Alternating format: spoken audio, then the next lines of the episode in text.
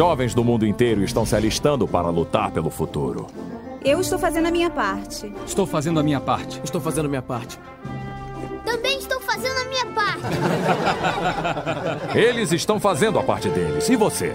Entre para a Infantaria Móvel e salve o mundo. O serviço militar garante a cidadania. Você quer saber mais?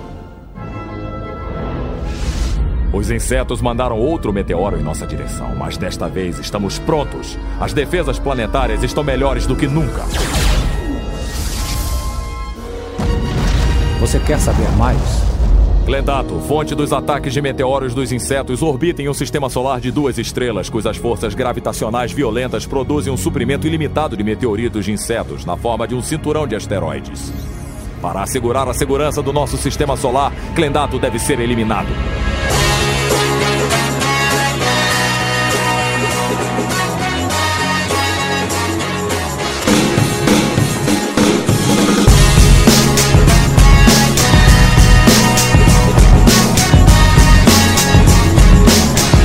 Bem-vindos, senhoras e senhores, a mais um podcast para falar sobre filmes e séries de TV. Nós somos os podcastinadores, eu sou o Gustavo Guimarães e aqui comigo, ainda esperando atendimento aqui na recepção da HBO, estão Tibério Velasquez, Se Tropas Estelares fosse hoje, que a bomba não caísse em Buenos Aires, mas sim em Brasília. É, é, seria uma boa.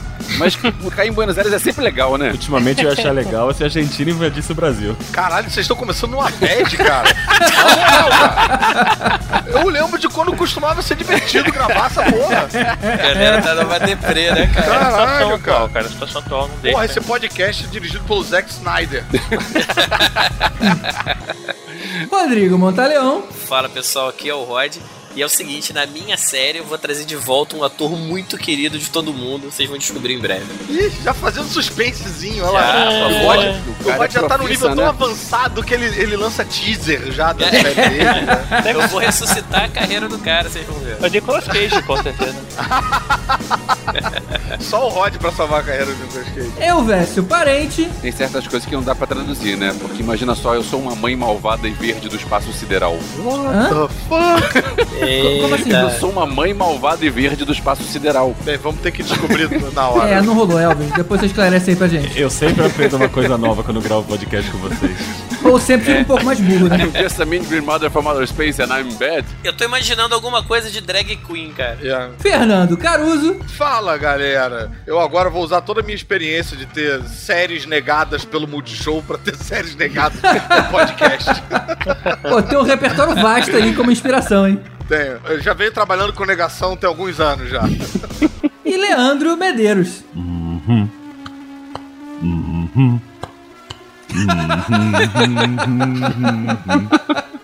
Fala galera. Vem cá, isso, isso é ser família Adams, não? Cara, será que eu fiz errado? Cara, pareceu família. Eu acho que você tava querendo fazer outra coisa, mas.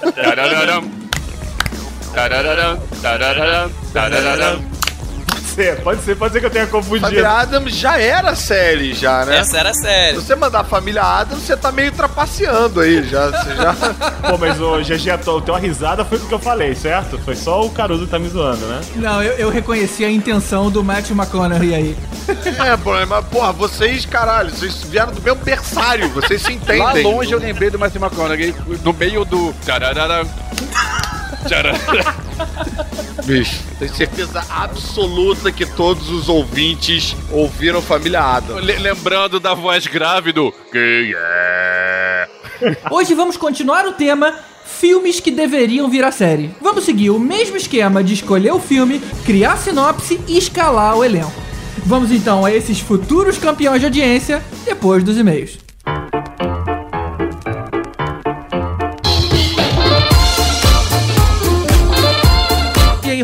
Quais são os dois e-mails que a gente vai ler hoje? Opa, GG, vamos lá, vamos começar com o primeiro e-mail aqui do Márcio G. Fonseca. Ele deixou um comentário pra gente lá no Facebook. E ele começa falando que ele achou o filme bom, só achou o Apocalipse meio esquisito, com a pele borrachuda e a maquiagem descolando da boca. Realmente tava, tava meio esquisito, né? Da areba gigante que incomodou bastante. É, ele fala se o Apocalipse tivesse, tivesse os olhos vermelhos, né? Ou que eles ficassem pelo menos brancos o tempo todo. Ainda tivesse aquele dente meio apodrecido amarelado, né? Como é a imagem que a gente tem dele. Daria um, um ar mais ameaçador, né? Realmente eu concordo com ele. Confesso que o olho do Oscar Isaac ele me incomodou um pouco. Porque eu, eu via um pouco do Paul Dameron ali, cara. Me deu uma incomodada. Eu não reconheci que era o Paul Dameron, na verdade eu só fiquei sabendo disso depois. Mas o olhar dele ainda era, era um pouco tenro demais pra uma monstruosidade daquelas. Eu concordo com ele que os dentes tinham que ser mais, mais envelhecidos, afinal, ele tem sei lá quantos mil anos, né? É, pois é, e, assim, a imagem que a gente tem dele é daquele olho branco, é muito marcante, né? Então acho que isso eles podiam ter deixado realmente. E principalmente, a gente comentou também isso no podcast, o tamanho dele. Ele ser mais baixinho do que os outros Cavaleiros do Apocalipse foi muito derrota, cara. Nossa, isso realmente foi uma coisa que incomodou. E uma coisa que a gente falou ah, foi até no, no episódio de expectativas, né? Que eu, foi, inclusive fui eu que falei. Eu falei, ó, eu garanto que aquela sequência que ele aumenta é uma sequência de sonho. E não deu outra, né? Olha não chegou só. a ser uma sequência exatamente de sonho, mas funcionou como se fosse, né? Porque foi uma coisa dentro da mente do Xavier, né? Então a gente acertou, eu sabia que aquilo tava com toda a cara de que ia ser só uma, uma partezinha e realmente foi, né? Se tivessem feito nele o mesmo efeito de tamanho que fizeram no Rodrigo Santoro quando ele fez 300, sabe? Que ele era maior do que o normal. É verdade. Era o suficiente, cara. Era um pouco maior. Você vê que era um cara grandão. Mas, porra, que fosse maior, né, cara? Que, é, já, que mostrasse superioridade. E já estaria de bom tamanho, né? Ficaria um, um maior, mas não seria aquela coisa Exagerada, é, que, né? que, seria impraticável, né? De colocar no filme realmente um cara gigantão. E funcionaria, realmente foi uma oportunidade perdida, né? É. E ele termina, ele comenta aqui um pouco do final, ele dá alguns detalhes que a gente não vai falar para não dar spoiler para quem não viu, mas ele fala que tá esperançoso aí para um próximo filme, né? Que a gente deve. A gente não tem mais aquela disputa, né, do X-Men com, com o Magneto. Uhum. Então a gente deve ver agora a, a, equipe fazendo missões, né? Como sempre foi no, no desenho, nos quadrinhos, né? Os X-Men saindo em missões. E ele aposta aqui que ele gostaria de ver, seria interessante ver o Sinistro, né? Que quem viu o desenho dos anos 90 lembra bem, né? E talvez a presença da X-23, que é a Wolverine mulher, né? Que tá nos quadrinhos agora aí, né? Olha só. E ele termina falando que se ele fosse a Fox, ele ainda botava o Deadpool e o Colossus aí no meio também, né? Foi, ia ser bacana, ia ser, ia ser legal. Ia ser legal. Talvez o Cable, né? Que tá prometido aí pro Deadpool 2 também, tem tudo a ver, né? Inclusive. Eu ia falar que ia ser meio herói demais, mas a Marvel já me, me mostrou que dá para fazer isso direito. Então a Fox que se vire. É, pois é, fazendo direito fica bom, né? A gente, a gente já viu que dá. É verdade. E o outro e-mail é do Edson Batista da Silva Júnior. Ele diz o seguinte: e aí, podcastinadores, quero começar parabenizando pelo excelente trabalho. Aí ele dá uma elogiada legal aqui na gente. Valeu, Edson e disse que ele achou o filme horroroso. Aliás, é uma opinião que muita gente compartilhou com a gente, né? Nos comentários, nos e-mails, né? O pessoal não, não ficou muito satisfeito aí com o filme, não. é verdade, mas aí que tá, né, cara? Foi o que o Elvis comentou também. A gente tinha acabado de ver Guerra Civil. Então, cara, o nível tava outro. Qualquer coisa que viesse ali próximo ia ser é, inevitavelmente comparável. E é, realmente é, tá muito aquém do, de Guerra Civil, né? É, eu acho que ele se prejudicou muito realmente nessa janela aí, né? Quem, quem tá saindo, ainda mais sair muito próximo, realmente a comparação é inevitável, né? É, mas para você que não gostou, você pode pensar o seguinte, cara. Foi feito pela Fox. Pelo menos não foi um Quarteto Fantástico Coisas que você não quer ver uma continuação nem que surja no final do ano, por exemplo. Ninguém dá mais chance para Quarteto Fantástico, a menos que mude de estúdio. Mas o X-Men acabou de um jeito bom, aguçou a curiosidade. Se vier outro, eu vou ver outro feliz de novo. É, e eu achei essa equipe nova, a gente até, vocês comentaram né, no podcast que eu não consegui participar desse aí, infelizmente, hum. mas que essa equipe nova ficou muito boa, né? Os personagens tá bom, o elenco tá bom. Eu acho que, que essa galera dá um caldo ainda aí pra alguns filmes, sim. É verdade. E ainda tem aquela esperança nossa aí de ter um filme do Mercúrio, né? Opa, aí seria muito bom, né? Seria bacana. E aí, voltando. Aí ele cita aqui um monte de coisa que ele não gostou, mas desculpa, Edson, tem muito spoiler aqui, então a gente vai é, dar uma resumida. Mas basicamente ele reclamou do CGI, realmente muita gente reclamou do CGI. É, mas eu vou te falar que particularmente não, não me incomodou não, eu achei que não é aquela coisa maravilhosa, mas também não foi aquela coisa... Não foi Escorpião Rei, né? Não foi, não foi nem de longe. Talvez não, não, passe no teste daqui aos próximos 10 anos, mas por enquanto tá segurando sim. É, eu acho que ele vai cair no teste daqui a uns 3 anos, mas é, é, por enquanto ainda muito, passa. Né? Tá no limiar ali do aceitável. Ele reclama de um erro de continuidade que eu concordo com ele, eu reparei isso também. Ele fala o seguinte: a mística saindo daquele ringue de lutas clandestinas com o noturno corta para uma outra cena qualquer e volta para mística e o noturno saindo ainda. E esse corte realmente demorou muito. E aí ele fala: Cara, eles estavam na mesma posição. Eles ficaram o quê? Ali parados enquanto a cena não voltava pra eles? Eu vou te falar que esse ponto também me incomodou, cara. A outra cena, que eu também não lembro qual foi, demorou demais pra na hora que voltar, eles estarem saindo ali pela porta. Quando na verdade o noturno já podia estar longe. A gente sabe, né? Que o cara teleporta. Já podia estar bem mais longe que isso. Mas sim, ficou esquisito. Foi uma falha aí de corte dos caras. Ele reclama também da trilha sonora, que foi indiferente, e é verdade. Eu, particularmente, verdade. reparo muito em trilha sonora. E é mais um daqueles filmes onde você sai do cinema e nem lembra que ouviu alguma música mais marcante, tirando a hora que fazia a frasezinha lá dos, dos X-Men que a gente continuava. Mas cenas de ação e tudo mais, não teve nada E especial. o que é uma pena, porque a gente falou da oportunidade perdida, né, no design do, do Apocalipse, e essa é outra. De novo, né, quem viu o desenho dos anos 90 lembra daquela trilha de abertura fantástica que tinha. Podia ter uma E, versão, né? Pô, tá pronta, né? Era só usar, né? Pô, era outra oportunidade aí de, de fazer bonito, né? É. E ele encerra dando os parabéns e diz que ele vem divulgando a gente pros amigos porque a gente merece cada vez mais sucesso. Pô, muito obrigado aí, Edson. Pô, Edson, isso aí é um negócio essencial, né? É. Você, a a divulgação, É o boca a boca, né? isso é, é, pra gente é crucial. A gente precisa disso aí, não só de você, como de todos os ouvintes. Então, Fora que é mais divertido, né, cara? Você vê um filme bom, você quer conversar sobre ele, né? É bom compartilhar, digamos assim, é, né? com certeza, com certeza. Ele dá uma sugestão. Ele fala: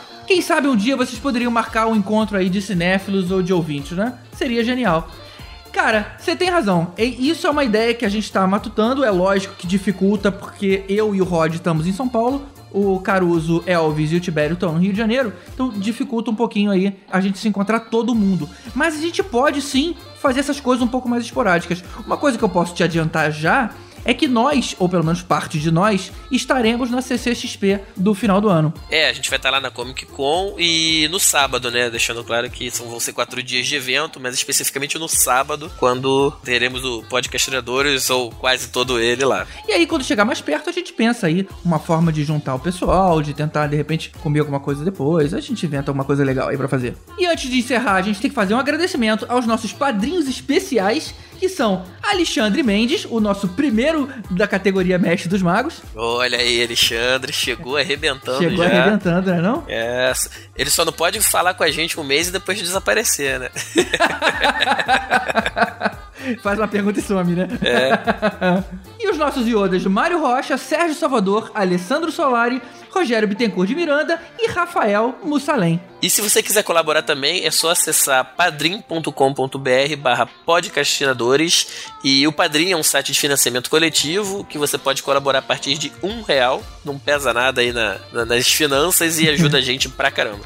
E vale dizer que graças aos padrinhos é que a gente consegue, além de melhorar a nossa qualidade do áudio, que quem compara aí com como era daqui a um, um dois anos atrás, percebe que a diferença era gritante, a gente ainda consegue contratar ajuda para fazer projetos especiais. Por exemplo, em maio, a gente teve dois episódios que foram adiantados, justamente Guerra Civil e X-Men. A gente conseguiu fazer um prazo mínimo, um pouquinho depois de do filme ter ido para os cinemas, a gente conseguiu lançar o episódio justamente para pegar você com aquela ânsia, com aquela vontade de conversar sobre o filme. É, a gente sabia que tava todo mundo desesperado pra comentar sobre o filme, né? Então, te fez esse esforço extra aí pra poder não deixar vocês na mão, né? Exatamente. E, e se você tá achando que um real é pouco, fica com vergonha, pô, não vou dar um real, um real não vai ajudar nada. Ajuda sim. Se todo mundo que baixa o nosso programa desse um real, a gente tava Exatamente. coberto aí dos custos. Exatamente. E a gente quer agradecer também ao Adriano e o Rafael do Talking Cast que nos ajudaram na pré-edição desse programa. Então é isso, gente. Manda um e-mail lá pro podcastinadores.gmail.com,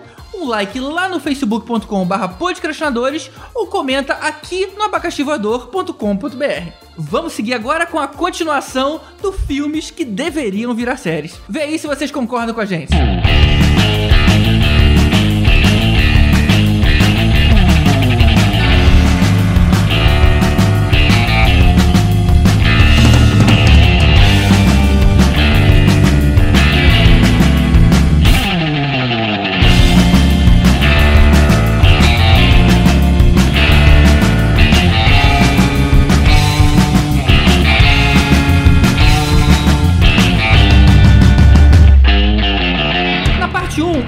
debateu roteiros para as séries O Procurado, O Segredo da Cabana, De Volta para o Futuro, Identidade Borne, Mad Max e Pulp Fiction. Rod, o que que você traz pra gente hoje na nossa reunião executiva? Vamos lá, hein? Essa série, ela é na mesma levada da outra, do Wanted, só que é baseada num, num outro filme que eu achei também que rendia bem uma série assim como o Wanted, porque o filme foi um grande piloto, né? Eu tô falando do filme Jumper. Olha aí, rapaz. É com o Darth Vader, né? É com Darth Vader, é. Não, não, não. Darth Vader não, com Anakin, cara. Anakinzinho. Darth Vader, sim, senhor. E é ele fazendo o que a gente queria que ele tivesse feito nos episódios 1, 2 e 3, que é pulado fora do filme. É. Se teletransportado pra qualquer outra produção cinematográfica. É, vamos lá. O Jumper, né, diferentemente do Wanted, que eu continuei a história do filme mas com personagens completamente diferentes. Nesse aqui não. Eu até brinquei na abertura que eu ia ressuscitar a carreira de alguém, né? No caso era o Hayden Christensen, eu vou usar o personagem dele, e ele mesmo vai participar da série. Até porque ele deve estar precisando pagar o aluguel, né? Exatamente. Então, ele voltaria para fazer o papel nessa série, tá? A série, na verdade, ela, ela também é uma continuação do filme, né? Mas é, agora ela foca numa menina chamada Serena, que ela cresceu numa família ultra religiosa no interior dos Estados Unidos e quando ela manifestou o poder dela com 6 anos de idade, a família que era religiosa ficou com medo e achou que a garota estava possuída, que ela era uma bruxa e abandonou ela para adoção, né? Então ela cresceu né, nesse esquema de pular de família em família, né? Sempre com problemas de receber autoridade, porque ela tinha poder, né? Ela sabia o que ela podia fazer. Então ela sempre foi muito confiante, ela achava que ela tinha o mundo aos pés dela, né? Podia fazer o que queria. Depois de 15 anos, né, com essa vida de. Ela passou a praticar roubos usando o poder dela, curtindo a vida, esbanjava dinheiro e tal. Só que esse estilo de ostentação chamou a atenção, né? E numa tentativa de roubo, que ela começou a ficar cada vez mais ousada, querer roubar coisas mais valiosas e tal, ela foi ferida numa dessas tentativas, apesar dela ter o poder. E na hora que ela, ela tava fugindo ferida, ela foi abordada pelo personagem do Hayden Christensen, que é o David Rice no, no filme, né? E ele é um jumper já veterano agora, mais, mais experiente que ela, né? E ele tenta trazer ela pro lado dela, né? Pro lado dele. E aí ele explica, né, que a gente viu no filme, né? O plot que existe uma guerra entre os jumpers e os paladinos, né? Que era um grupo religioso que perseguia eles e tal. E a pegada da série, então, basicamente, seria ele com e ele ela. dessa vez fazendo mais o papel do Billy Elliot, né? Fazendo a função do, do cara que conhece as paradas. Exatamente, do cara mais experiente. A pegada da série então seria é, eles viajando. Aí o legal é que como eles têm esse poder de poder pular para qualquer lugar, é, a gente usaria muito isso na série. Então você teria locações diferentes, eles encontrariam jumpers de, de, de culturas diferentes, de etnias diferentes, né? E ele tentaria montar um time de jumpers, né? Pra poder ajudar nessa guerra que tá para vir aí com os paladinos. Então, basicamente seria a gente teria alguma coisa ali de caso da semana, daquele. A gente teria um agente mais novo, que seria o cara que ficaria caçando eles, e você teria o líder dos paladinos, que seria um cara mais velho. E a, basicamente a pegada da série seria essa: é locações exóticas, você explorar culturas diferentes, juntando esse time de jumpers e sempre fugindo do, do, dos paladinos, né? Seria mais ou menos Então, se você quisesse resumir isso numa linha, seria basicamente Sense8, só que bom. Não, Sense8 é legal. Sense8 é uma merda, que fique claro pra todo mundo que está ouvindo. É, Sense8 com ação, mas Sense8 é legal, Sense8 é Eu legal. acho Sense8 uma merda foda também. Não, não, é não, não, é não, não, é E não tem nada a ver, cara. Não, tem a ver no sentido de que você tem locações diferentes e você tem, pô, culturas diferentes e pessoas com poderes nessas culturas diferentes. Eu achei, eu acho que seria um melhor aproveitamento desse esquema de produção que Sense8 tem. Agora, ô Rod, os paladinos, eles são, eles são uma religiosos? É, eles eram um grupo religioso, né? Mas assim, no filme eles Eu falam. achei né? que eles eram policiais, os caras eram bandidos. Os jumpers, eles se aproveitavam do poder pra fazer zoação, pra roubar, tanto o Não, mundo era rico. não, não, não. Não é exatamente a polícia, é uma organização milenar, né? Porque eles são associados à religião e tal. Paladino, né? o nome já diz, né? É um grupo militar religioso, vamos dizer assim, que persegue eles, né? É que nem no Preacher aquele santo graal. Então a pegada basicamente seria essa, né? Então é, imaginei no- exatamente a série no Netflix mesmo, por volta aí de 10 episódios, uma série mais curtinha mesmo, porque seria uma série cara, por essa questão das locações e Mas tal. será que a série consegue bancar as locações e o puto do Hayden Christensen? Ele não deve estar valendo muito agora também, né? Ah, então, o Rei da Cristo não tá valendo nada não, cara. Esse tá aceitando, tá precisando pagar aluguel. Tem um problema pra sua série, Rod. Porque assim, o filme, na verdade, eram pra ser tipo uma trilogia, né? Quando eles lançaram. Era pra ser uma série de filmes. E acho que a, a coisa não foi muito boa, não. Tanto que eles não deram continuidade, assim, né? No início, quando eles lançaram, já, já, já se falava em dois, três filmes. A bilheteria que você tá dizendo que não foi muito boa? É, eu acho que a bilheteria que segurou, segurou as produções. Mas acho que é um gancho legal pra fazer uma série, cara. É. Buffy foi assim também. Buffy foi um filme que foi um puta fracasso e foi uma série animal. É, exatamente. E, e tem muita coisa pra explorar, né? Essa questão que não foi muito aprofundada dos paladinos e tal. Dá pra explorar bem mais isso numa série, né? Eu acho que tem, tem maior cara de roteiro de série isso aí, até mais do que de filme. Como o filme é uma merda. Não, tem uma mitologia, tem toda uma mitologia já desenhada. E não, e tem toda a cara desses Shadowrunners, essas merda que a Netflix resolve fazer. Isso ia ser mais simples, mais interessante. Só a ideia de você ter locações diferentes, que aliás é o charme do filme, né? Mais do que qualquer outra coisa. Exatamente. Eles- Tanto que o post do filme era eles na, na esfinge, né? E tal. Era, era, era legal isso daí. né? Pô, mas ele, ele lançando aquele ônibus lá de Londres em cima dos caras, sei lá, cara, maneira aquela cena. É, não, acho que isso, no, isso na série não ia poder ter, né? Ou locação ou porra louquice. Mas eu sinto falta, assim, de alguma coisa que gerasse um plot twist, sabe? Tipo um objetivo macro. Não é só esse jogo de, de gato e rato. Eu acho que faltava um. Os dois principais precisam decifrar alguma coisa que A permeie. menina pode ser filha de um paladino, entendeu? Pode ser uma parada assim. Eu não quis aprofundar muito, que no outro eu fui duramente criticado de que eu tinha que fazer o negócio no elevador, que eu não sei o que, então dessa vez eu resumi mais. Mas assim, você teria como desenvolver, assim, plotzinhos aí pra, pra fazer a trama virar. Não, tem bastante, é. No próprio filme já anuncia isso um pouco, que é o cara é filho de uma paladina, né? Ih, spoiler!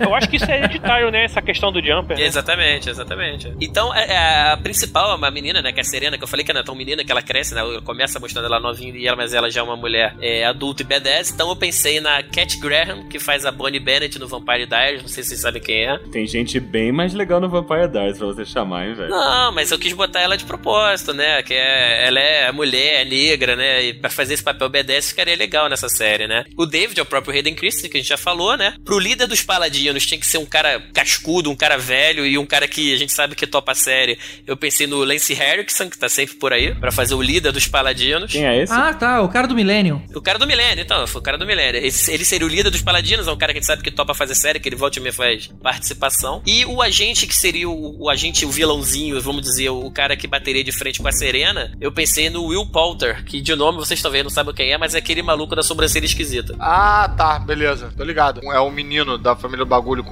a Jennifer Aniston, aquele cara do Saturday Night Live. Cara, Caruso, não é possível que você sabe quem é o cara só pela sobrancelha esquisita. Não, eu botei a- a- a- o nome do cara no Google aqui e vi a imagem. Ele leva uma picada de aranha e fica com um saco do tamanho do joelho. Mas esse, esse é um garoto, cara. Ele vai ser o vilão do filme, esse garoto? Não, ele vai ser o agente principal. Não pode ser o vilão da série inteira, esse pirralho. É, mas não tem cara de vilão mesmo. Eu não. acho que esse Lance alguma coisa tem muito mais cara de vilão do que de apoiador. Ah, mas a história é que ele quer botar alguém sendo, sendo vilão com a menina, né? O cara é muito coroa pra ser vilão com a menina. É, ele quer fazer meio que um, um jovem agente em ascensão, uma coisa assim, um- alguém com gás, porque esse coroa não vai ficar correndo por aí. É, eu acho que assim, tem que ter um coroa que é o chefe dos paladinos e tem que ter o cara que persegue, que aí seria O ele. coroa vai ficar, tipo, comandando. Eu curti porque ele tem a principal característica, ele tem a principal característica que um vilão precisa pra ser vilão em Hollywood. Ele é inglês. É inglês. E a sobrancelha, pô. Ele tem sotaque britânico e sobrancelha, velho. É o vilão perfeito. É, eu achei ele um pouco novo também, mas em Rod We Trust. Eu confio no Rod. Diga aí, Rod. Eu já vi esse moleque atuando, cara, ele consegue passar aquela coisa do, do cara meio psicopata, meio malucão, sabe qual é?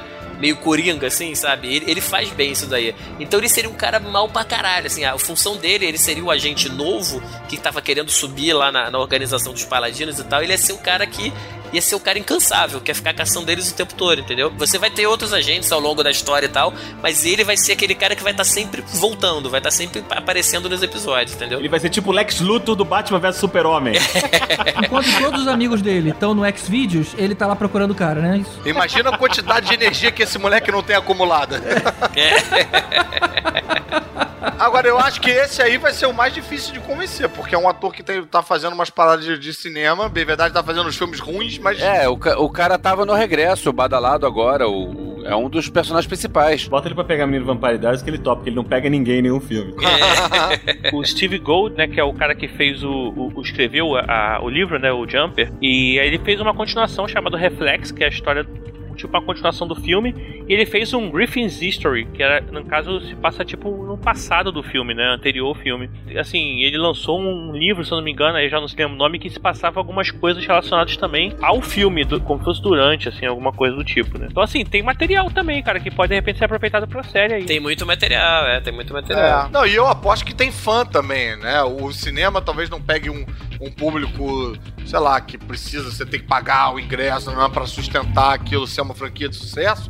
Mas a TV acho que é outra história. Vai ver os fãs do livro e os fãs que, os poucos que foram no cinema, vai ver sustentam essa série de TV aí, sim. Eu tô comprando. Não, se a série começar legal, você pega a série tipo aquele The 100, que é uma série que começou pequena pra caramba, meio jogada, jogadinha de lado no- na CW, começou a bombar, bombar, virou um, cara, é uma febre nos Estados Unidos, É, né? é. Não precisa nem ser o 100, você pode diminuir 92. Aí você faz Sense8, que é uma merda, já todo mundo gostou.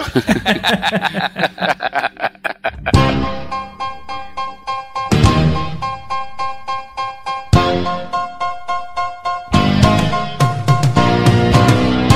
wait a minute. You better hold the phone. Better mind your manners. Better change your tone. Don't you threaten me, son. You got a lot of go. We're gonna do things my way. Quando veio essa ideia de fazer uma série sobre um filme, eu pensei, deixa eu catar os meus filmes favoritos, coisas que eu gostaria de rever. Por mais que os meus filmes favoritos, acho que só eu gosto, mas tá valendo. Então tem um filme que a gente. é, não sei se a gente já falou aqui alguma vez, é um tal de A Pequena Loja dos Horrores. E Não, acho eu que acho nunca. que isso. Acho Acho que que a gente nunca. falou, né? Nem de Flash Gordon. A gente podia fazer um podcast inteiro só de Pequena Loja dos Horrores, né? Mas então, eu acho que isso podia é, funcionar bem numa série. Tinha que ser uma série curta. Vamos lá, vamos primeiro a, como é que vai ser a ligação do filme com a série. A gente tem a versão pro teatro. Estendida. a ver- isso, a versão pro teatro e a versão que tá no Blu-ray é, estendida, que é o não foi o filme que foi pro É, cinema. não, pra quem não conhece, fala qual é a história do filme rapidinho. É, bom, quem não conhece deveria conhecer, mas vamos lá. É um florista, um cara completamente loser, e que ele gosta do, da mulher que trabalha com ele, mas a mulher só gosta de um cara que é B10. Fodão. E fodão e tal. E aí ele trabalha numa loja de flores que cai na falência. E ele comprou uma flor diferente, e a flor começa a chamar a atenção pra loja, e a loja começa a, ser, a prosperar financeiramente. E aí ele descobre que a planta precisa de sangue pra crescer. E aí ele descobre que a planta é carnívora, e no fim ele descobre que a planta é de outro planeta. Nossa. E é por isso que veio a, a minha entrada, que tinha uma música que falava I'm just a mean green mother from outer space and I'm bad. Eu sou uma mãe malvada e verde do espaço sideral. brother from outer space. And I Ah, agora eu lembrei da música. Caraca. Agora eu lembrei da música, daquela entrada não. Ninguém, eu tenho certeza que a totalidade das pessoas que baixaram esse podcast não pegaram essa. Bom, pelo menos agora eu expliquei, né? Mas então, Pelo menos. há pouco tempo atrás saiu uma versão que tem um fim diferente, que não é o fim bonitinho, feliz que saiu em- nos cinemas, e que é o fim da peça de teatro, que a planta come o mocinho, come a mocinha, e é, as plantas, no fim, aparecem outras plantas e saem destruindo a cidade. Nossa. Lembrando que na versão original eles matam a planta, né? Na versão que saiu o Eles cinema. matam a planta. Na, versão que foi pro cinema, ele consegue eletrocutar a planta e aí ele se casa com a mocinha e no fim, a última cena, tem uma mudinha de planta alienígena no jardim. Não, e lembrando que quando fala de planta comer pessoa, não é que nem anime, não. É, é, é comer mesmo mastigar. É uma planta carnívora, Planta Tibério. carnívora. É, é bom avisar isso porque todo mundo com certeza pensa que nem o Tibério, né? É, exatamente. Nesse fim mais dark, eh, as plantas tomaram conta do planeta e viramos um apocalipse, em vez de apocalipse zumbi, um apocalipse de plantas gigantes carnívoras destruindo. Um apocalipse verde. É um apocalipto. É. Melhor do que um apocalipse. Mas aí, ô, ô. Vécio, não vai virar aquele Day of the Triffids, não, cara? É nessa onda do Day of the Triffids. Só que, se você lembrar da Pequena Loja dos Horrores, você vai lembrar que o clima do filme é aquele clima de filme B dos anos 50, anos 60. E porque ele tem aquele ar de coisa meio mal feita, aquele ar de coisa meio farsesca. Meio Marte ataca. Isso, É. exatamente. O filme é todo meio caricato. Então, se você transferir esse, você vai fazer um Day of the Triffids, só que caricato e musical. Porque a Pequena Loja dos Horrores é musical. Caramba, você queria fazer um musical na série, cara, com músicas inéditas pra cada episódio? Não, o que ele quer fazer é tomates verdes assassinos. Essa piada não foi tão boa, tipo, é, o Caruso, a outra foi melhor.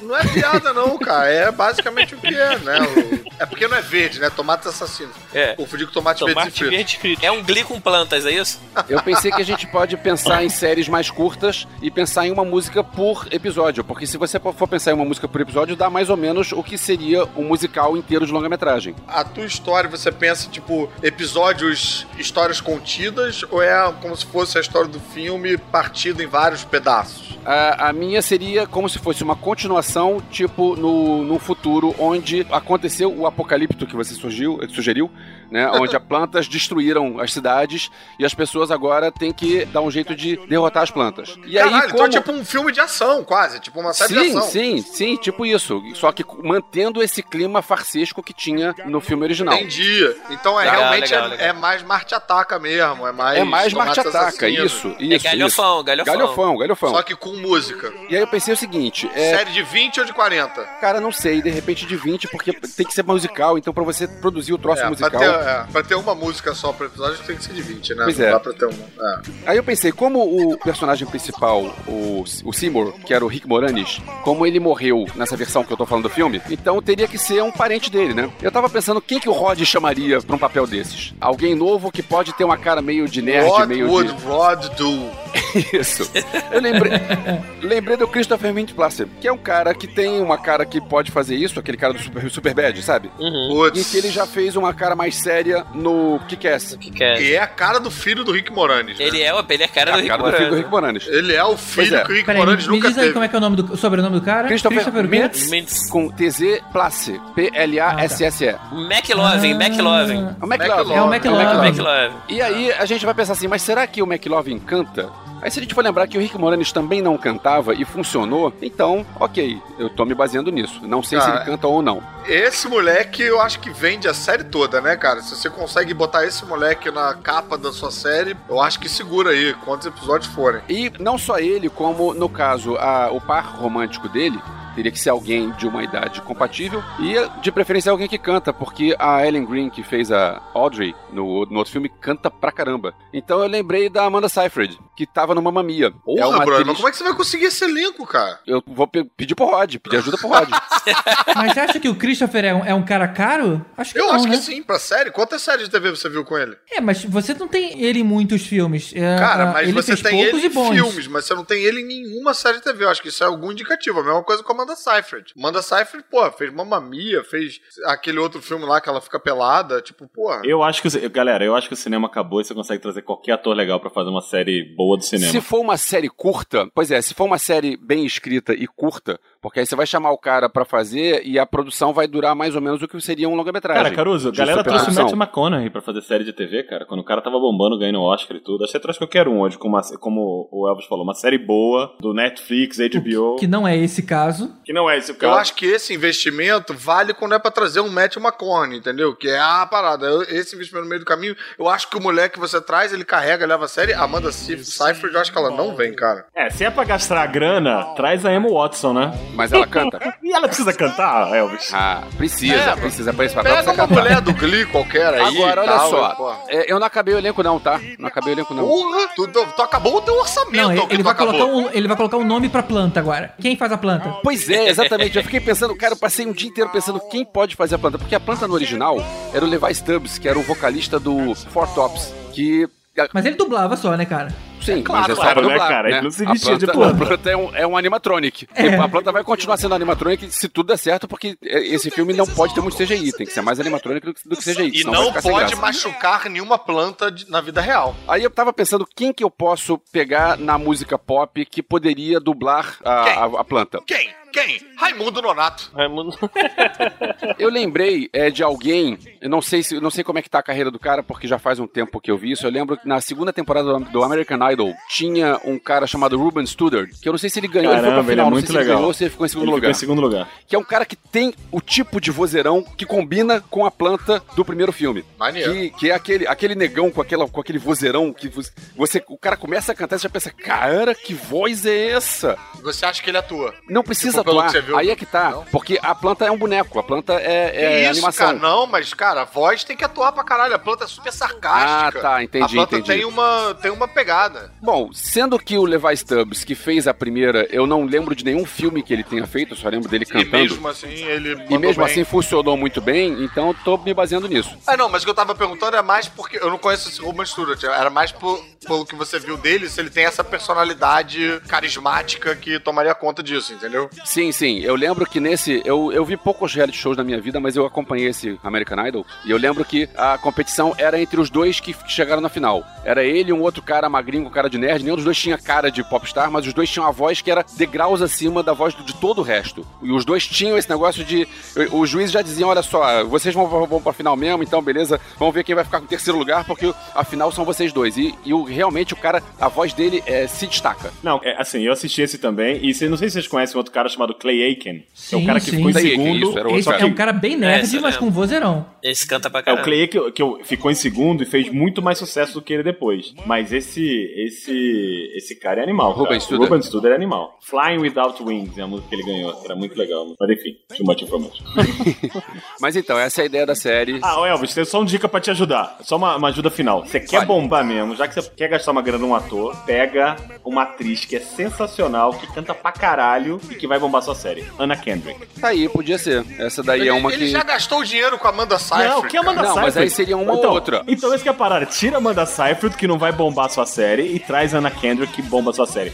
Cara, a menina... Eu acredito mais na Além dela ser linda, É, levei além dela ser linda, boa atriz e canta pra cacete, ela é uma personalidade gigantesca no Twitter nos Estados Unidos, cara. Ela é sensacional no Twitter. Aí, boa. Sigam que vale a pena. Boa ideia, boa ideia. Boa ideia, E gostei. vem cá, e uma outra opção também pra voz da planta, mas enfim, não, não é exatamente um cantor nem nada, mas todo mundo nos Estados Unidos tem esse treinamento, é o Patrick Warburton, o namorado da Elaine no Seinfeld, o The Tick, que tem um Eu sei quem é vozeirão o e faz cara. série de É- TV pra caralho. Ele canta? Não sabia não. Não, não, não, não sei também, mas eu acho que todo ator americano tem esse treinamento, né? Acho Ele que tem um vozeirão. Ele tem um vozeirão Ele tem, e tal, ele e, e, e ele é figurinha carimbada de série de TV, né? É, pode ser. Podia ser um plano B, um stand-in pro Isso, maluco do isso. American Idol. Quem tem um- uma voz também não tão poderosa, mas uma atitude meio canastrona e uma voz grossa, é o Jim Belushi. Também podia ser um. Porra, também. E esse é um que tá precisando pagar aluguel forte, hein? Tá, então. É verdade. Porra, e você botar ele na. Né, acho que é um chamariz, assim, né? É. Fora que o irmão cantava pra caramba, né? Não, e se e Verdade. você botou já. É, ele deve cantar também, cara. Você botou a foto a cara dele agora, atualmente, no Google? Ele tá quase igual a planta. É só pintar de verde e botar no vaso. Fazer um Russell Hook dos anos 70.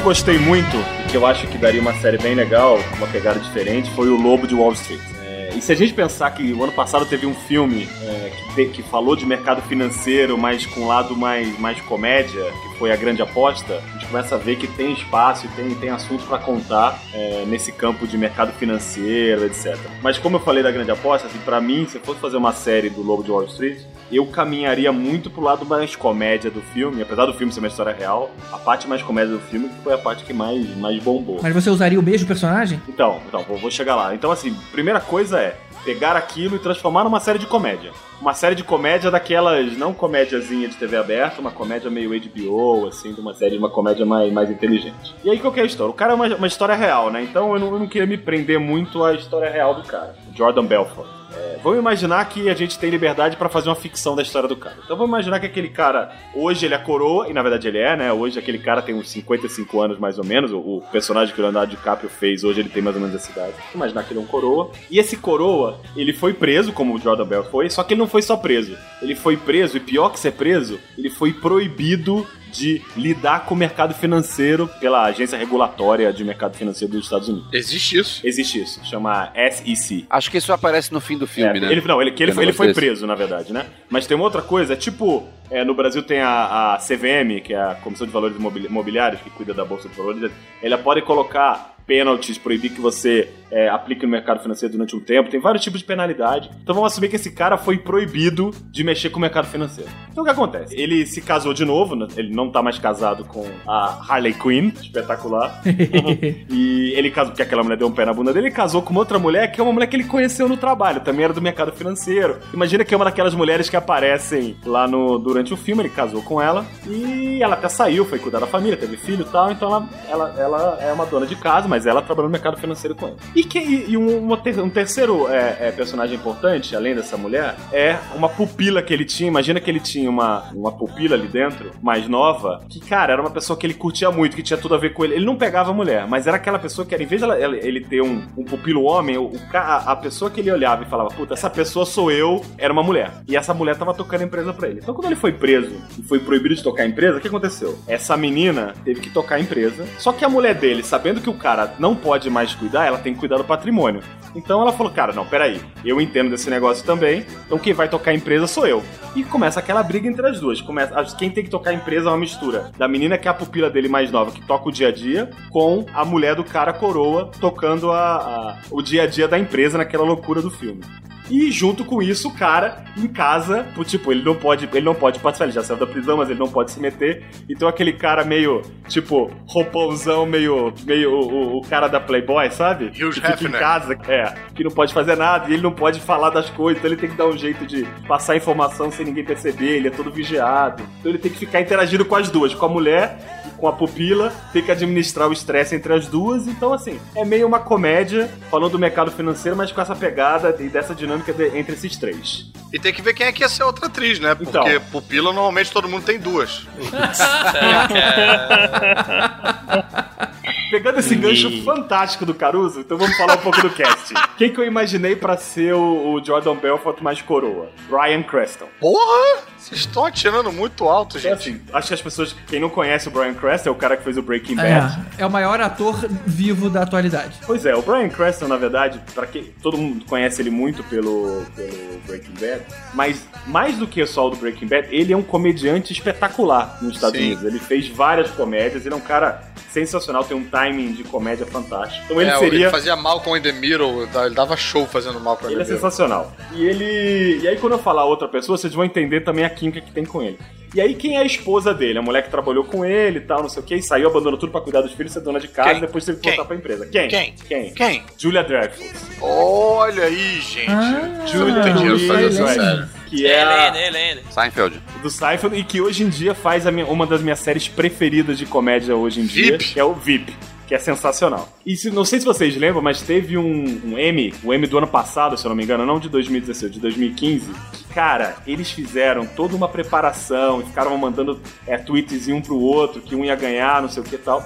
E na hora que ela ganhou, que ele não me lembro, Cara, ele levantou, pegou ela e deu um beijo na boca na mulher cinematográfico. Tipo, os caras são amigos. Caraca, bicho. E eles fizeram uma puta encenação no M, meio de brincadeira, e foi assim, foi sensacional. Os caras tinham uma puta química e são dois dos melhores comediantes hoje em dia na televisão. Ela, ela, ela, e ela tá envelhecendo bem, né, cara? Ela tá, pô, continua gata pra caramba. Tem um quadro do. Só um pequeno parênteses, tem um quadro da Amy Schumer que ela fez com a Tina Fey, com ela, e eu não sei se tinha mais alguém, que era comemorando o Last Fuckable Day.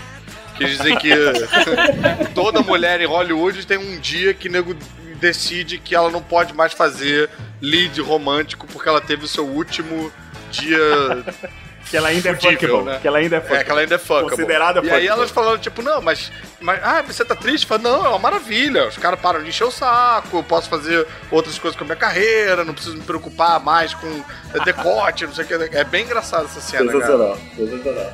Bom, e aí você já deu o spoiler, porque pra a, a- o meu casting da pupila, que é a pessoa que Hum. tava tocando a empresa junto com ele, é a Tina Fey. Que isso, tá louco? Essas pessoas nunca se juntaram pra fazer uma série, cara. Elas vão se juntar e fazer uma série sensacional no Não, Netflix. Tina, vão, Tina, vão Fey que- já- vão- Tina Fey só faz se ela escrever a vão série. quebrar a banda da internet mundial. Não, cara, você tá louco. Eles são Não, brothers, Caruso. É igual você juntar teus Leandro. amigos pra fazer uma parada junto, cara. Você se embebeu de poder. Você está ensandecido com poder na sua mão. Não é assim que as coisas acontecem. Cara, é, ó, sabe o que, que é isso? Sabe aquela história do- dos 11 Homens e um Segredo? Que o George Clooney pegou o Brad Pitt e falou: Cara, vamos pegar meus brothers e fazer um filme, eles não vão cobrar nada, só pra gente juntar todo mundo e curtir pra caralho. São esses três, cara. Entendi. Eles se curtem pra É, caralho. mas, cara, sim, mas a Tina Fey tá muito envolvida em todos os projetos dela. Não, cara, eu, eu, eu adoraria que esse sonho acontecesse. Ela faria participação especial. Talvez. é. Vai ser, vai Isso. ser, vai ser, o, vai ser o, o, o roteirista da série, cara. E ela já tem um pezinho no Netflix com Unbreakable Kim Smith, né, cara? Que é Tina dela. Fey é a produtora, cara. Exatamente. Tina Fey é a Chamando produtora. ela pra ser roteirista é mais fácil de convencer. Tina Fey, ro- produtora e roteirista, cara. É, talvez chamando ela pra ser roteirista. Se você, Caruso, Tina Fey vai ser o showrunner. se você garante o Brian Cranston, eu acho que você consegue a, a Tina Fey. Acho que ela, ela toparia. Mas eu ainda acho. É um sonho impossível, Leandro. Mas imagina, cara, imagina o Brian Cranston podendo fazer um personagem que ele fez dramático do peso do, do, do que ele fez no Breaking Bad pra fazer a maior comédia que ele que pode ser na televisão. Hollywood, Hollywood ia impedir a sua série de acontecer. Porque se você bota Brian Cranston, Tina Fey e Julia Dreyfus, não sobe mais ninguém pra fazer as outras séries. As outras séries vão estar vão tá vazias, vão estar, tipo, encaixa aqui o seu ator preferido. Não tem. Acabou. tre- Cara, Quebrou a 10, banca. 10 episódiozinhos, uma temporada e depois deixa o pau comer. Eu acredito nesse filme, mas nessa série. Não.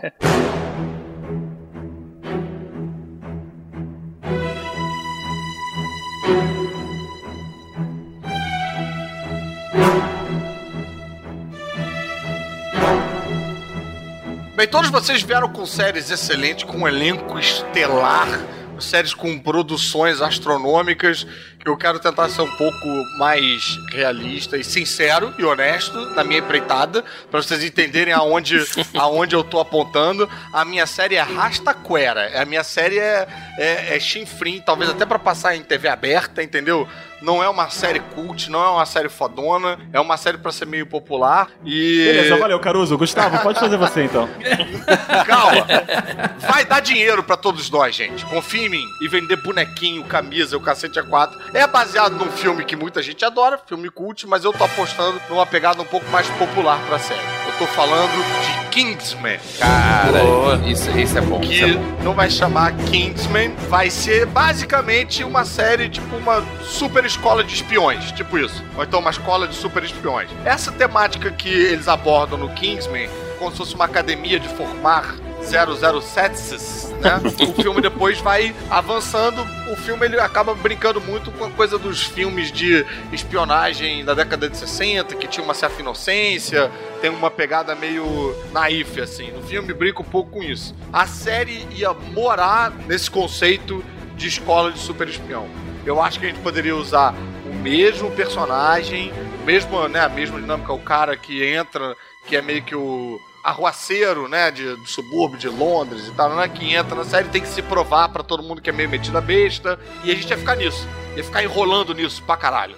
Cada episódio ia ser ele fazendo uma prova diferente. É... Mas ia ser antes ou depois do filme? Ia ser durante, ia ser, ia ser esse pedaço do filme que o filme passa meio batido, que. Sabe essa Do montagem? treinamento, né? É, o treinamento, né? Que nem faz aquela montagem maneira de 15 minutinhos ali, com música e tal. né? A série ia ser isso. Ia ser. Mas, Caruso, então vai ser tipo assim: Harry Potter meets Kingsman. Exatamente, e você bateu num ponto muito interessante, Leandro, porque quem é a pessoa que eu pensei pra fazer o personagem principal, o moleque que é o arraceiro, que tem que ganhar o. A Emma Watson.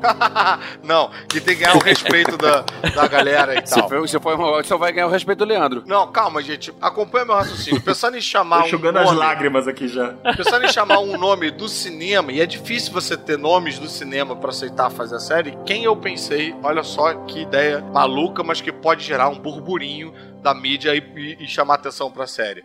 Tom Felton, Mas pra qual personagem? para o personagem principal. Tom Felton, ninguém menos que Draco O Malfoy. garoto é bom, eu já, eu já vi ele em outro filme, o cara é bom. E o que acontece? O moleque é bom e o moleque tá totalmente estigmatizado como o babaquinha, Exatamente. entendeu? Como Ele é para sempre o inimigo do Harry Potter. Exatamente, ele é para sempre inimigo do Harry Potter preconceituoso britânico ariano filha da puta. Eu acho que seria do interesse dele como carreira apostar numa parada em que, OK, não é cinema, mas ele é o protagonista, ele é o mocinho e isso talvez para uma nova geração criasse uma nova referência da carreira dele para as pessoas. Ele ia ser o herói dessa vez, entendeu? Boa. E aí a gente podia até, quem sabe, eventualmente ter uma participação, eu não diria do Daniel Radcliffe, mas que seria do caralho, né, ter ele, ou do moleque, o outro que ninguém sabe o nome, o Rupert Grint lá, o... Ron Weasley. Ron Weasley. E ele podia ser o mal, né? Podia ser o mal, exatamente. Eu tinha pensado, quando eu vi o filme Kingsman, tava pensando, cara, isso dava uma série de filmes muito boa, não sei se vai ter outro filme ou não, tomara que tenha. E ter uma série disso é uma ideia muito boa. É, e eu, eu digo assim, não tô falando uma série cult, cabeça, não tô falando uma série pop teen mesmo, entendeu? É. Isso, ação. A, ação e os adolescentezinhos todos gatinhos e gostosinhas e tal. Até porque série cabeça não combina bem, né, com esse filme. É, eu tava pensando exatamente nisso. Como a TV aberta vai mostrar essas cabeças explodindo? Não, não, a gente não vai chegar nesse ponto. Cabeça explodindo é quando a gente, né, vai para além da parte academia de super espiões, né? Pra quando a gente vai pra coisa de dominação global, essas paradas É todas. verdade, é verdade. É mais ou menos fazer com o que o que Buffy de uma certa forma fez, que você pega o filme como referência, mas você segue a tua própria história, entendeu? Abandona um pouco aquilo, você não precisa seguir aquilo e fica num lugar mais da cintura pra cima, um lugar mais software. Se você tá procurando um negócio mais cabeça, o Tom Felton é perfeito, cara, porque a testa dele, brother, se você dá uma olhada de como é que o cara cresceu, não é que ele cresceu, Ele que é cresceu foi a testa. né? Agora, Caruso, se bobear, você consegue chamar o Taron Egerton, que é o cara que fez o Kingsman, o, pri- o primeiro filme, porque ele tá. Se você pensar, depois ele- algo filme agora que ele fez recente é com o, o Hugh Jackman, fez, fez um filme com o Wolverine. Cara, o filme é fraquinho e ele tá mal no filme, então de repente ele pensa, ah, É. eu vou voltar pra fazer uma participação especial no É, filme. eu não E sei. o filme foi o filme que me lançou. Tipo, você é uma baranga, me pega que você faz dar bem. eu acho que quando o cara pega uma oportunidade de fazer cinema, eu acho que eu- dificilmente o cara larga o osso, cara. Acho que ele ia, vai continuar assistindo. Fez um filme com o Wolverine, não deu certo, vai tentar um com Dente de Sabre, não vai dar certo, vai tentar um com, com o Fera, não vai dar certo. Ele não- vai largar o osso. Eu acho que esse é um personagem que tem que estar bem presente. Acho que tem que ser um aquele tio que aparece lá, tem que ter um ator mais ou menos desconhecido, maneiro e tal, britânico, mas aí depois eu peço ajuda pra agenda telefônica do Rod aí pra ver quem é que eu chamo.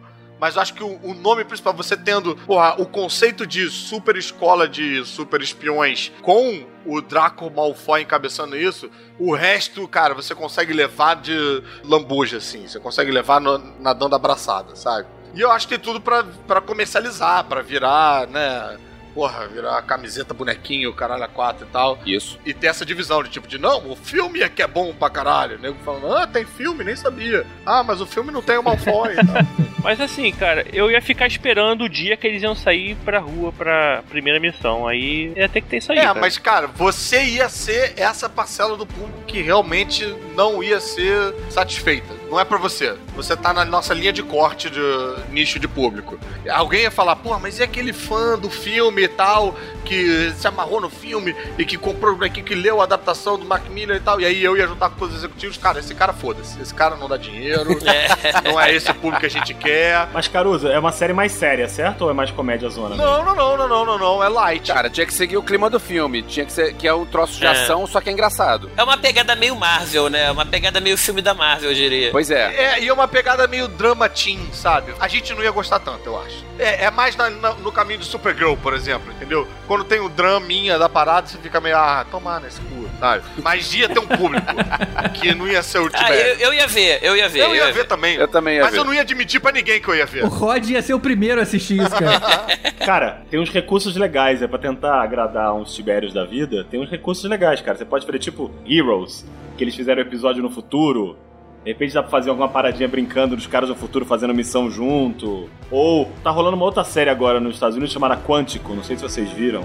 Que ao mesmo tempo mostra. O, o- o episódio é sempre um misto do deles, ainda na época que eles eram cadetes no FBI, com os dias de hoje, que eles já são agentes e estão tentando descobrir um crime, mas isso é ligado com, com coisas que rolaram na, na academia. Então tem alguns recursos. Se você quiser algum dia, talvez numa outra temporada, quiser algum usar recurso dos caras meio que já indo pra rua, dá pra usar, sem evoluir. Mas eu acho que esse é um filme que ele não tem uma legião de seguidores como tem, sei lá, Star Trek ou então Battlestar Galactica. Eu acho que é um filme que você não precisa reverenciar, você vai pegar uma galera nova mesmo. Muita gente que viu o filme e gostou do filme, por exemplo, nem se tocou que é uma revista em quadrinho e não pegou a revista em quadrinho pra ler. Muita gente que leu a revista em quadrinho também nem foi atrás do filme. Então eu acho que ele é meio que esse prato cheio pros executivos de uma árvore de fazer dinheiro sem você precisar se prender a essas paradas. Legal, legal. Não acho que vai fazer falta. Eu acho que seria um presente pra fãs, mas seria tão pouquinhos fãs isso aí, entendeu? Eu acho que esse é só o Tibério mesmo que ia Legal. ficar feliz com isso. James Bond encontra Harry Potter. Esse é o jeito de você vender pro estúdio. Pois é, esse seria o James Bond do Tigrão. É um James Bond teen. É James Bond do Tigrão. É o James Bond da carreta furacão, né? um... Porra, não, aí avacalha muito, GG. Porra, aí. Ah, sacaneou, Aí não sacaneou. O inimigo é um fofão, né, cara? Ou o Mickey do gueto, né, também. Bem 10. Tem uma parcela mínima da audiência desse podcast que sabe o que é o fofão. Ah, ah, mas sabe o que é a carreta É furacão? verdade. Carreta furacão voltou com tudo, cara. É. Aquele Mickey da carreta furacão passa até leptospirose, cara.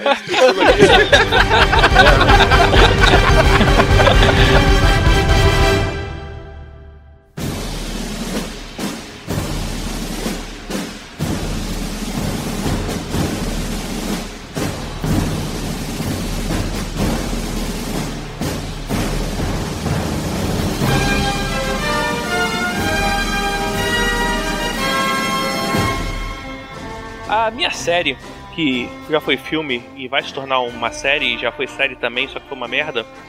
Na verdade, ela é uma mistura de Walking Dead, Os Mercenários, Stargate e Battlestar Galactica. What the fuck, Caralho. brother? Como Caramba. assim, cara? Ela chama Robot Chicken.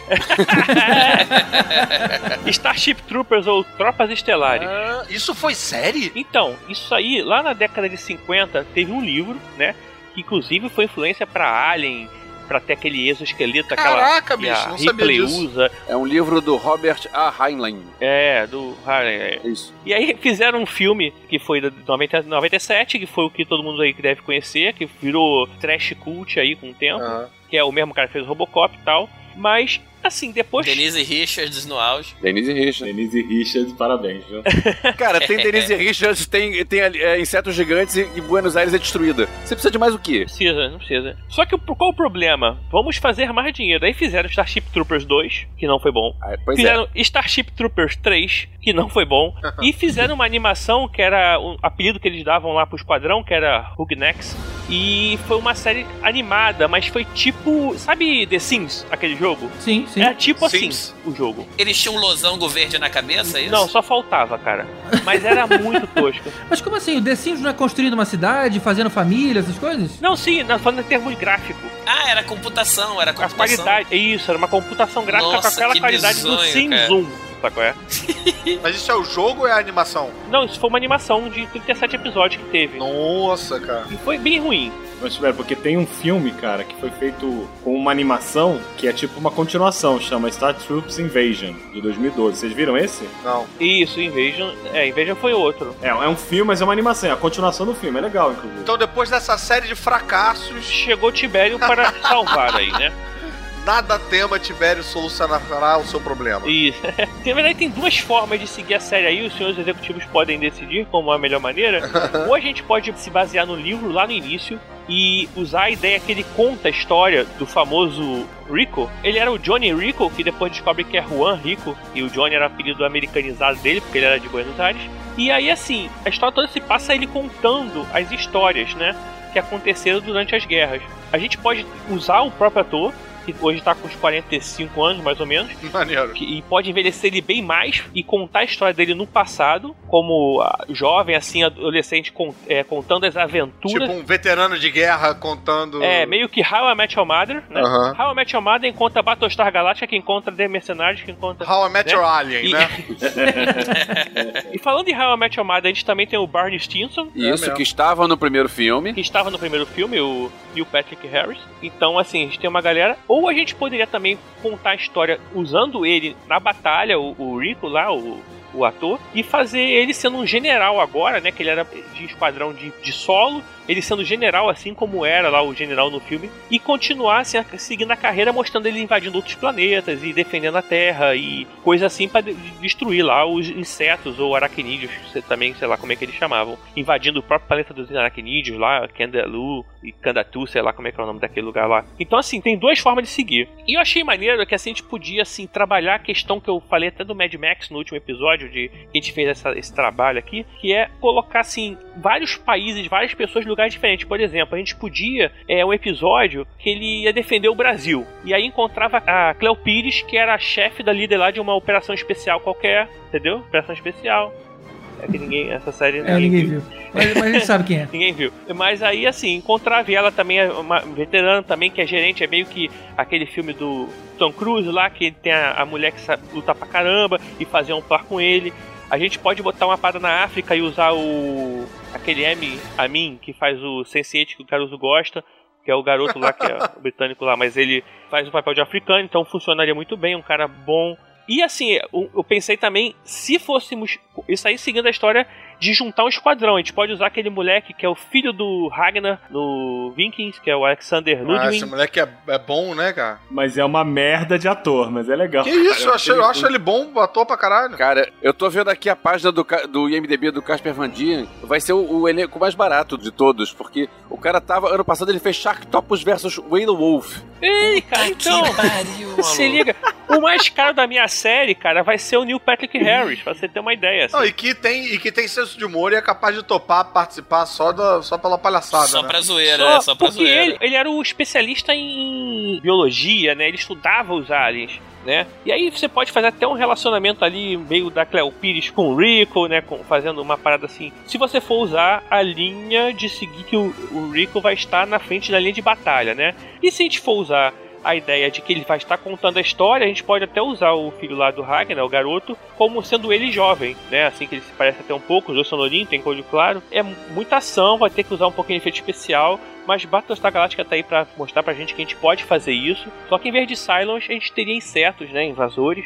Insetos, é, às vezes humanoides, que pudessem levar armas, alguma coisa como geonoses também. Essa é a parada maneira, ser os humanos lutando aí até o último episódio, spoiler da última temporada, que vai ser a destruição do planeta dos invasores alienígenas. É, uma vantagem de você fazer essa série agora realmente é que, porra, os efeitos estão muito mais maneiros do que eram na época do Dá, filme, né? dá pra fazer. Botar textura, né, nessas porra desses bichos aí. Eu, sinceramente, achei maneiro. Que tem umas coisas que o filme mostrou que a gente pode usar. Ator pode ir trocando o tempo todo. Você tem uma galera, um esquadrão. Então, assim, deu errado, a gente mata o cara. A gente não precisa ter aquele cara vivo. A série faz isso. A série pega o, o personagem principal e mata, cara. A gente pode dar uma de George Martin e matar os caras mesmo, sabe? Tipo, não precisa ficar se preocupando. Não, e outra coisa, não é apenas uma série barata, né? É uma série baratona espacial gigante assassina. É uma série cheio de barata. Não é só uma série barata, é uma série para matar baratas. Tá Meu medo só é que Starship Troopers, assim, tentou também ser quadrinhos e passou na mão de três editoras, Dark Horse. É, não, é, um- é uma caveira de burro do caralho isso aí que você escolheu, cara. Isso aí... É, cara, mas assim, eu acredito em mim.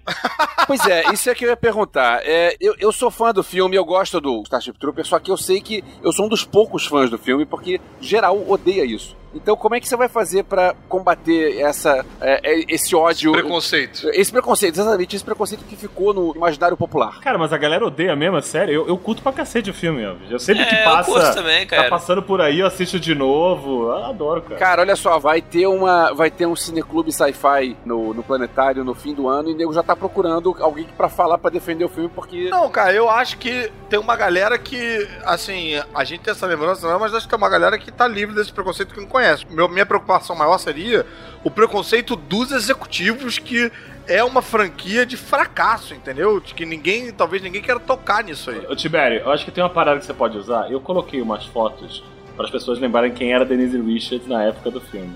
Então, assim, se vocês se inspirarem ali, se você tiver alguma coisa que possa trazer todo esse talento pra sua série, eu acho que isso pode ajudar. Ah, sim. A gente não pode esquecer que também tinha a Dina Maier lá, lá abrilhantando o elenco, hein? É verdade, é verdade. Vocês viram a Denise Richards hoje? Não. Tá, sim, se ela faz uma participação no série do Tibério, você tem que matar ela achando que ela é um alien gigante.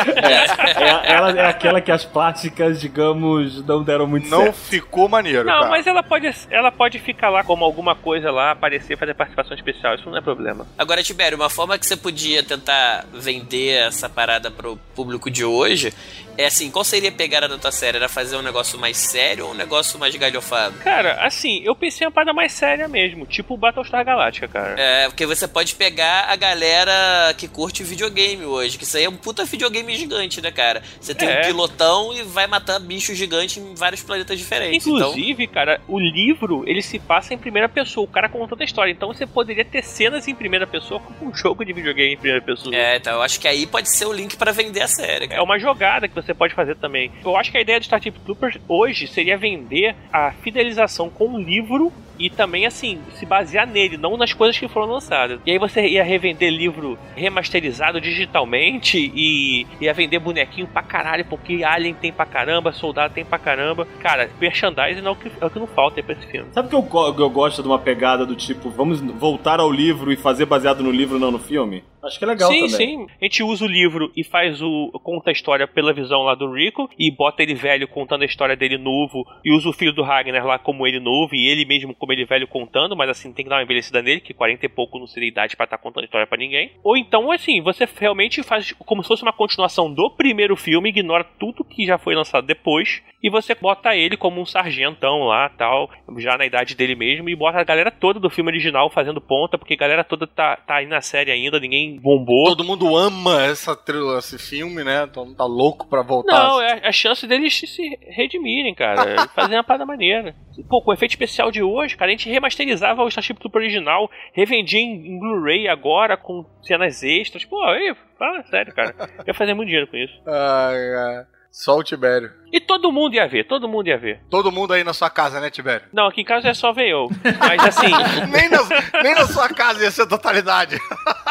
É, minha casa ia ia ficar assim, pô, vou ver não, depois eu vejo, vai vendo aí. Depois... Ia ser 50% de aproveitamento. Eu até ia assistir, mas eu esperava ver se ia ser renovada pra segunda.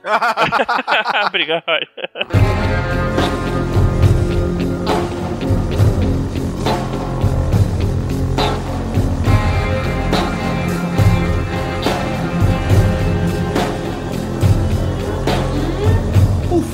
Que eu transformaria em série, e eu acho que seria uma série que falaria muito com uma audiência bem específica, eu já, já entro nela daqui a pouquinho, seria A Premonição.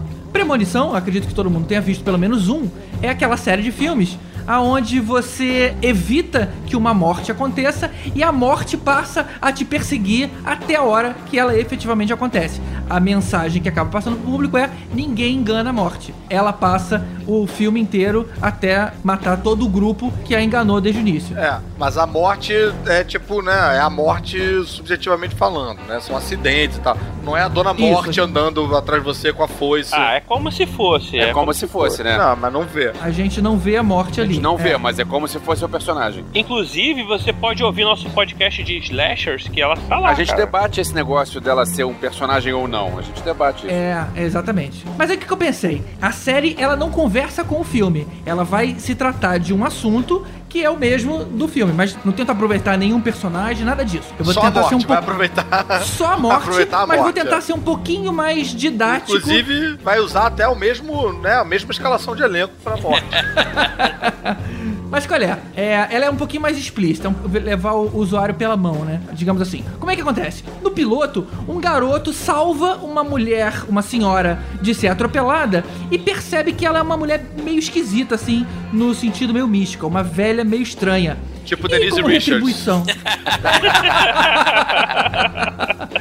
Boa. E como retribuição a ele ter se importado com ela, até porque as pessoas geralmente ignoram quem tá vestido de mendigo, como era o caso dela, e também ter evitado que ela se machucasse feio, ela concede a ele uma informação que nem ela deveria ter.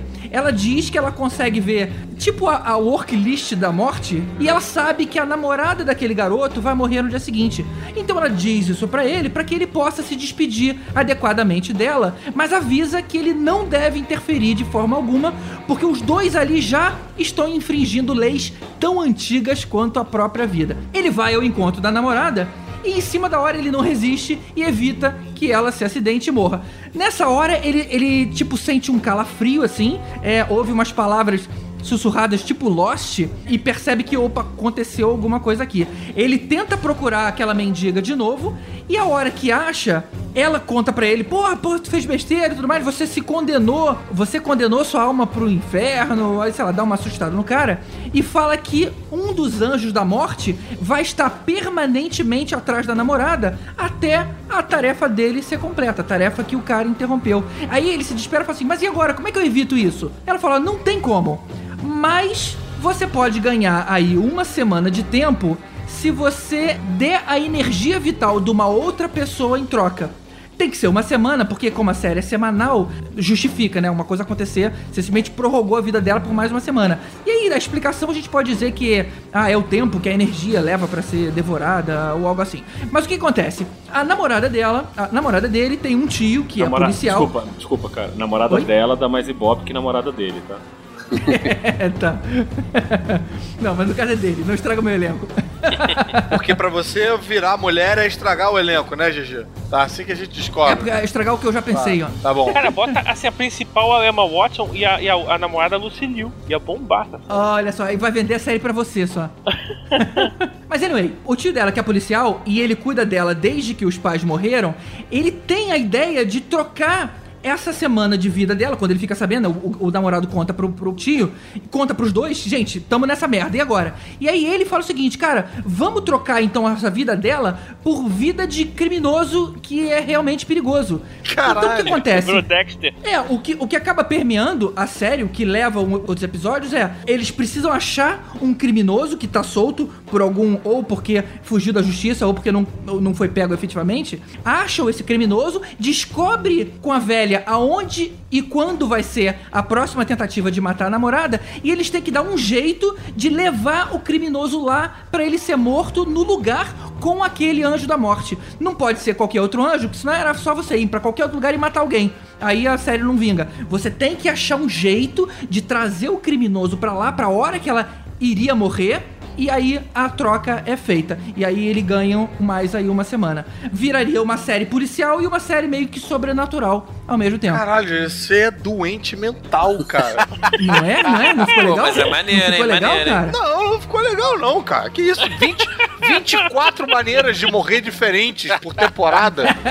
Você tá louco, bro. Porra, muito tá maneiro. Louco, e aí quem eu pensei pra ser o... O seu médico pra te tratar? Ninguém precisa da sua audiência, Caruso.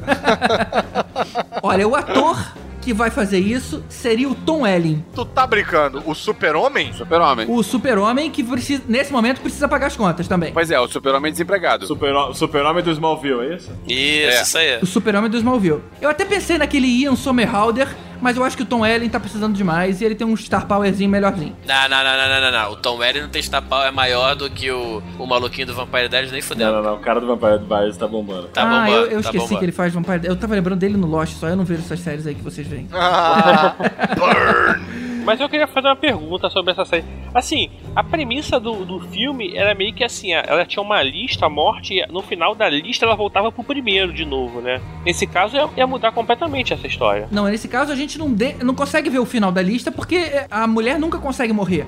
Ela tá sempre trocando a própria vida por outra pessoa. Não, não, sim, sim, mas assim, é, não tem essa troca, né? Na verdade, a troca deles é quando ele evita que a, pessoa morra, né? E aí isso, isso. ele... É como se é o seguinte: eu tenho um anjo da morte que o, o, o, o trabalho daquele cara é matar aquela pessoa. Na hora que ele vai lá, ele recebe a energia vital de um outro ser humano. Independente de ser boa ou não. A morte que ele tava eh, se preparando pra fazer, uma outra pessoa morre.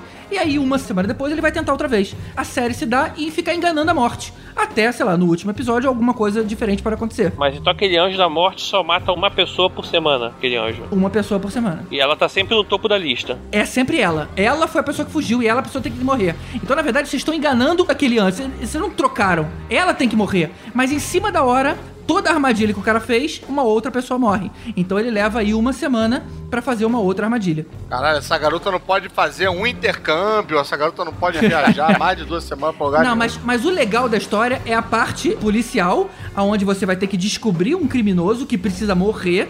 e levar ele até o ponto específico. Essa é a parte difícil. O garoto de ajudar a velhinha passa a ser um assassino em série, é isso? Não, é, esse é o tio dela que ele quer acabar com alguns criminosos, porque é, é, ele já queria mesmo. Mas ele usa isso como uma forma de fazer com que a sobrinha viva um pouco mais. Bem, final da primeira temporada, o tio morre. Caramba, seria maneira essa, hein? Ou o próprio garoto, sei lá. Anyway, quem é que ia contracenar com o Tom Welling? Kristen é... Crook. Eu que... Não, menos, né? É logicamente que eu queria, por exemplo, que uma Daisy Ridley tivesse na, na parada, mas impossível, ainda mais o momento que ela vive hoje. Ela tá um pouco ocupada. É. Eu também queria que a Emma Stone fizesse parte, mas ela também hoje é um dos maiores salários de Hollywood. Mas já que eu não posso ter nenhuma nem outra. A Daisy Ridley é a, é a Ray, é? Isso, É a Rey. Ele quer, ele quer é a a Ray. Ray. É a Ray do Star Wars. Já que eu não posso ter nem a Daisy Ridley e nem a Emma Stone, eu vou ter a Jane Levy, que é exatamente a mistura da Daisy Ridley com a Emma Stone. Confiram aí a foto. Com prazer, com prazer. Cara, mas de onde surgiu essa menina? Ela faz Suburgatory, fez Evil Dead e ela fez a primeira temporada de E Shameless. ela, ela manda bem.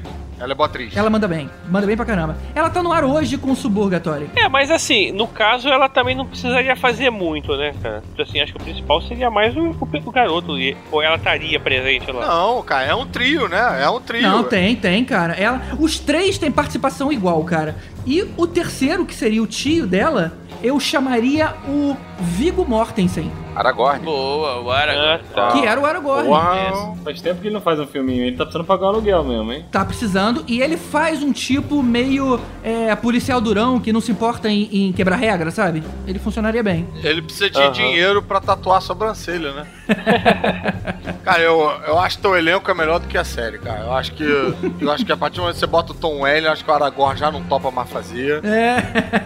Eu acho isso, a, a ideia é legal, só que eu. A, ideia de, de premonição de, de, assim, o garoto salvar uma galera toda temporada. Não, ele pegou premonição e transformou em Dexter, cara. É, exatamente, é. É. isso, é isso. Não é, não é uma premonição. Eu trouxe, por isso que eu falei, não é aquela premissa da série. Eu tô me usando do nome premonição, que teve cinco filmes, ou seja, é um nome que dá dinheiro, e trazendo pra uma versão série de TV com um clima meio policial. Pô, usa o nome então Final Destination pra ficar diferente. Mas esse Não, nome existe? Que não? diferente, aí você tá ficando igual, né, cara? Cara, eu acho que eu veria assim, assim, um, episódio, o piloto tem que me comprar de primeira, eu cara. não veria nem fudendo, cara. Gente Ah, morrendo você a tem cada medinho, semana, né, cara. Caruso? Você tem medinho de, de Ah. coisinha sobrenatural, cara. Eu não tenho medinho. Eu tenho cagaço da porra, tá? Eu tenho... Eu nunca assisti Premonição, galera. Que eu tenho medo pra caralho de assistir. Ah, bando de frouxo, cara. Bando de frouxo. Eu vi premonição no cinema, mas nego ficava rindo, cara. Nego ficava rindo das mortes, era meio. Porque as mortes são divertidas. Tinha aquela morte de YouTube de a mulher vai falando na rua e aí passa um ônibus no meio da fala dela.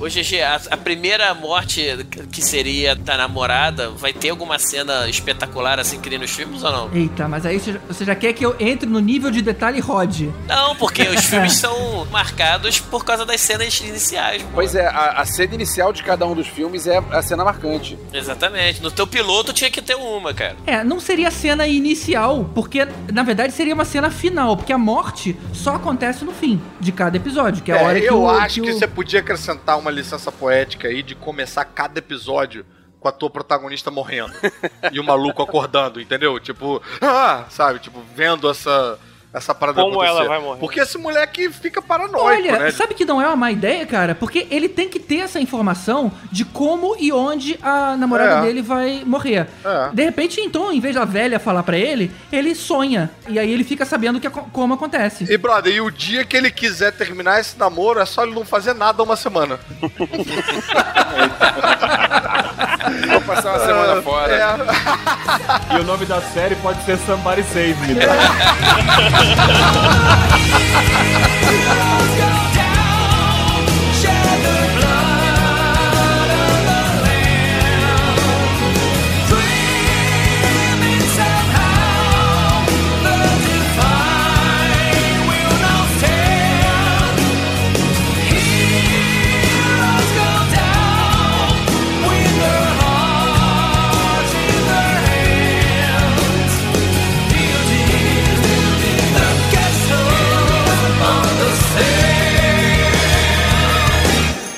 o seguinte: quatro palavrinhas apenas. De volta pro futuro. Calma aí, foram três, o Caruso, de volta pro futuro, né, cara? Como é que é? Ah, de volta para o futuro. Ah, não é pro não? Foi mal. Não é, achei que era pro, não achei que era para o não. Para Para o, para o. Ah, bem, novos tempos. Então são quantas palavras? Cinco, né? Cinco. Tá.